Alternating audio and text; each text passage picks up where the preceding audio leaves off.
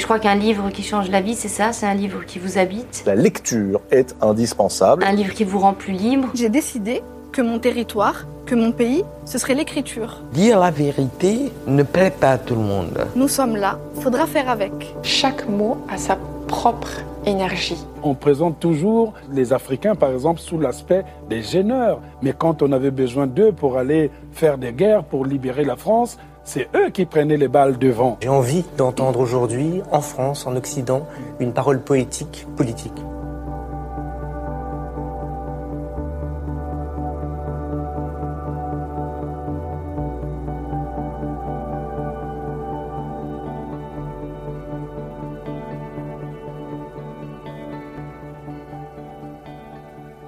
Bonjour, je m'appelle Asma et vous écoutez Bookapax, le podcast littéraire et engagé. Si vous êtes là, c'est que vous aimez la littérature. Avec moi, vous ferez un pas de côté pour regarder les livres autrement, pour aller chercher les secrets des auteurs, fouiller la construction de leurs récits, interroger leur style, chercher la représentation, la pluralité sans stéréotypes ni clichés éculés. Si vous appréciez ce podcast, faites-le savoir en le notant 5 étoiles sur iTunes, en le partageant sur vos réseaux sociaux ou encore en vous abonnant sur votre plateforme de podcast préférée. Vous pouvez aussi me manifester votre soutien en m'aidant financièrement à rester indépendante. Pour cela, je vous invite à souscrire à la page Patreon de l'émission. Rendez-vous sur le lien en description du podcast. Vous y trouverez toutes les informations nécessaires. Allez, on y va. Ce jour-là, on était fin août 2021, et je devais passer rapidement à la librairie du Divan, dans le 15e arrondissement de Paris, pour acheter le dernier pavé tout frais tout neuf, signé Philippe Jainada. Mais vous le savez, vous, que même quand on le voudrait, on ne ressort pas rapidement d'une librairie, surtout en pleine rentrée littéraire. Partout les nouveautés étalent leur couverture, les titres appellent le visiteur, les auteurs, confirmés comme tout neufs, cherchent à se faire une place. Sur les tablés, sous les tablés, en vitrine, partout. Et moi, je suis là, ne sachant où arrêter mon regard, jusqu'à ce qu'il se pose sur ce livre, très court, rectangulaire, placé debout sur une table. C'est le nom de l'autrice qui, immédiatement, me fait m'emparer de l'ouvrage, le retourner et en parcourir la quatrième de couverture. Le titre? Comme nous existons, de Kautar Archi. Un récit autobiographique sur fond de vérité sociale et politique. Il n'en fallait pas plus pour que je reparte avec le livre. Et dès les premières lignes, je suis avec cet enfant, dans cette cuisine familiale.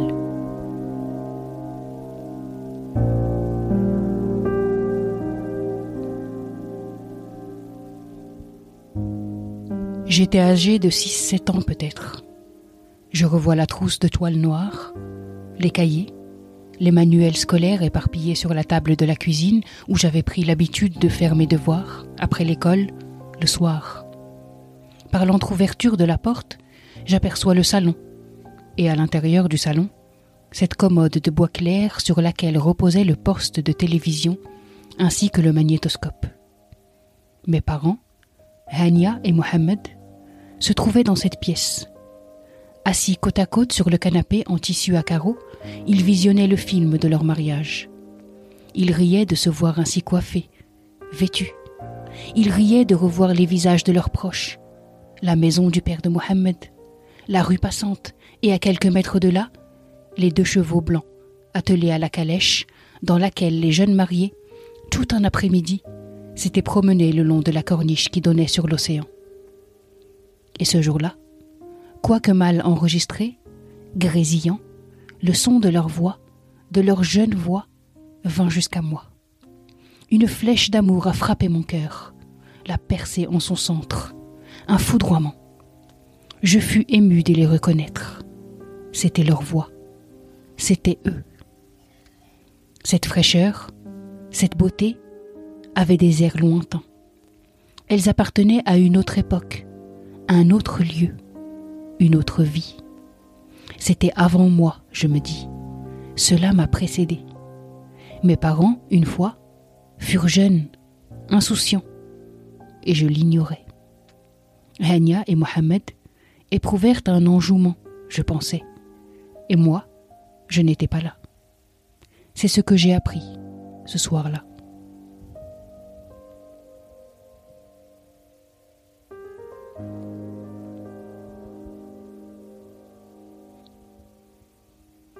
J'ai eu plusieurs fois l'occasion d'écouter les interventions de Kautararchi ces dernières années, en podcast, au cours de conférences ou de tables rondes. C'est la première fois que je la lisais, et j'ai eu immédiatement la sensation de l'entendre, d'entendre cette voix singulière, appuyée, lancinante et grave. Dès les premières pages, j'ai eu la sensation de retrouver une parole familière, un ton, une inflexion, pleine de chaleur et de mordant. Alors je me suis posé entre ces pages où se succèdent les chapitres courts, et j'ai écouté Kautararchi se raconter.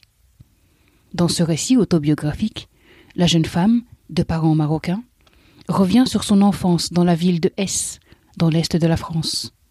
Elle raconte alors son éducation, son éveil social et politique, et évoque par touches puissantes la violence symbolique et la violence de classe des violences qu'elle subit jeune et qui constituent des chocs constructifs. Ce sont ses parents qu'elle commence à raconter, leur quotidien, leurs obsessions, leurs rêves et leurs aspirations. Hania et Mohamed, c'est le terreau sur lequel pousse Kautararchi.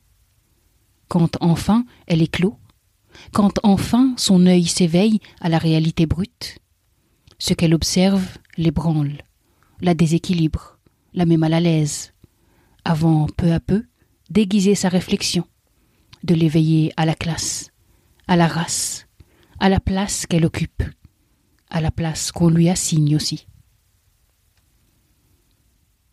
L'éveil sera long, douloureux, émaillé de rencontres plus ou moins positives, d'expériences plus ou moins réjouissantes, mais il va forger le corps et l'esprit de l'autrice, la pétrir, la polir, la façonner.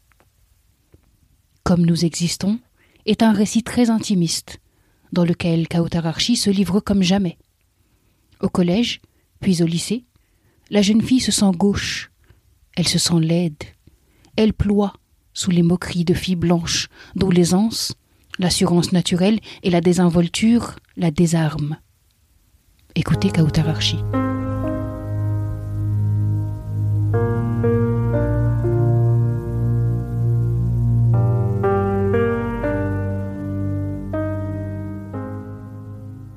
Nos âges étaient proches, certes, mais je ne parle ici pas du nombre d'années que nous avions derrière nous. Je parle du temps, de la façon dont mon rapport au temps vécu différait du leur.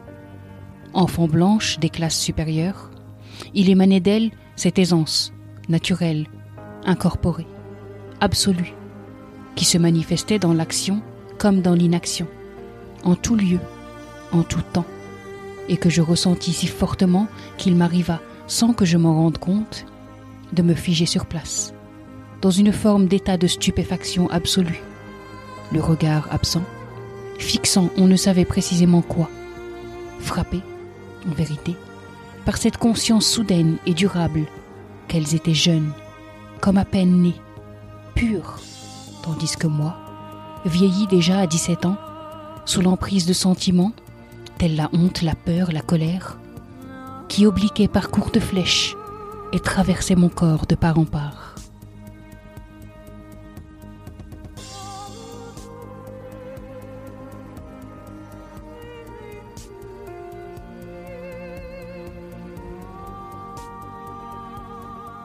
C'est la sociologie qui va ouvrir à l'autrice la voie des possibles. Ce sont ses études, mais aussi son sens aigu de l'observation, ses lectures, ses rencontres, qui vont permettre à Kautar Archi d'embrasser pleinement sa condition d'enfant né double, sa condition d'enfant né riche de deux cultures, de deux continents. Avec ce livre, elle embrasse ses identités multiples. Elle rappelle l'impact de ces mêmes identités sur elle, sur ses parents, sur toutes celles et ceux qui lui ressemblent. Et ce faisant, l'autrice fait flotter un parfum de douce révolte, de tranquille indignation. Avec pudeur, avec sincérité, avec une voix gracieuse et acérée, avec une plume lapidaire et profonde, Kautararchi fait entendre une voix déterminée. Et moi, enfant comme elle de parents marocains, j'acquiesce à chaque page. Je me glisse aisément dans sa peau. Je reconnais les lieux, les noms, les odeurs, les couleurs, les prénoms, les situations.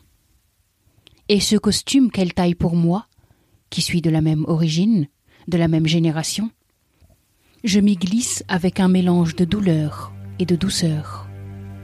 Comme quand je lis ce passage, où l'autrice raconte ses vacances au Maroc.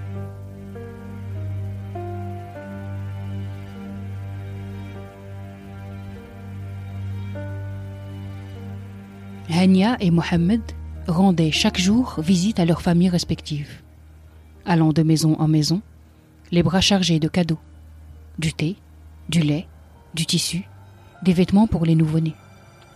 Moi, je les suivais avec plus ou moins de plaisir. Je me revois encore dans ce salon où de nombreux membres de ma famille étaient réunis.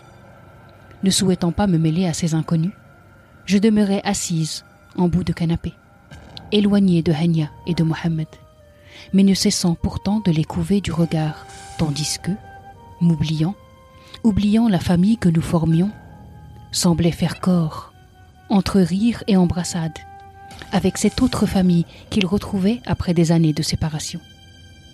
À chaque question qui leur était posée, Hania et Mohamed répondaient d'une même voix. Oui, tout va pour le mieux. Par ces quelques mots, ils jetaient un voile pudique sur leur vie. En vérité, mes parents mentaient. Tout était recouvert par le mensonge.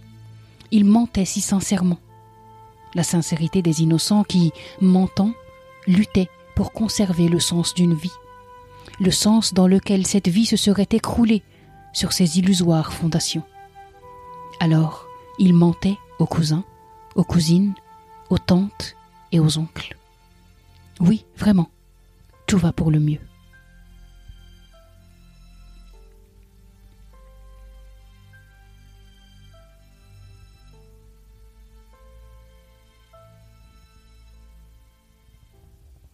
Cette scène, à la fois belle et cruelle, je la reconnais tellement.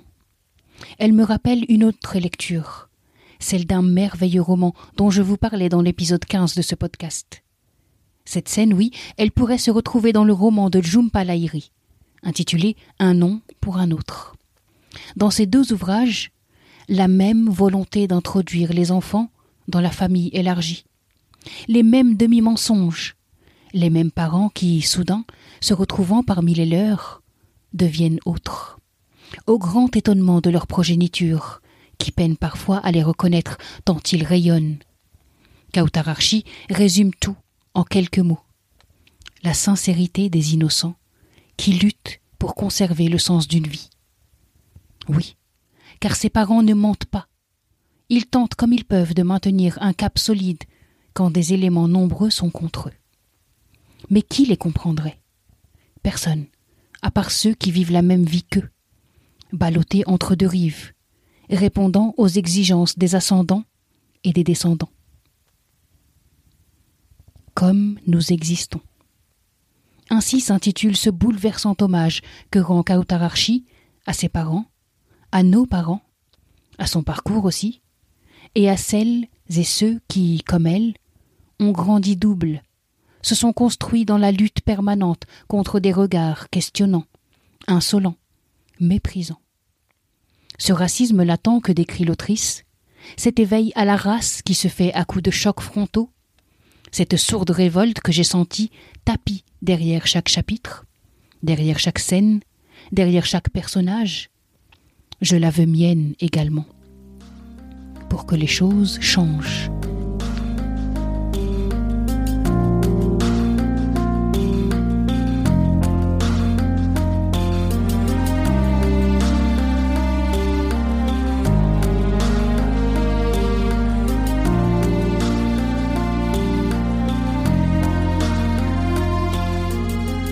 Merci d'avoir écouté cet épisode. Cette émission vous plaît? Pour la soutenir et faire en sorte qu'elle continue d'exister, partagez-la sur vos réseaux. Abonnez-vous sur Apple Podcast ou sur votre plateforme de podcast préférée. Et n'hésitez pas à la noter 5 étoiles. Merci infiniment pour vos retours, vos encouragements et votre enthousiasme. À bientôt.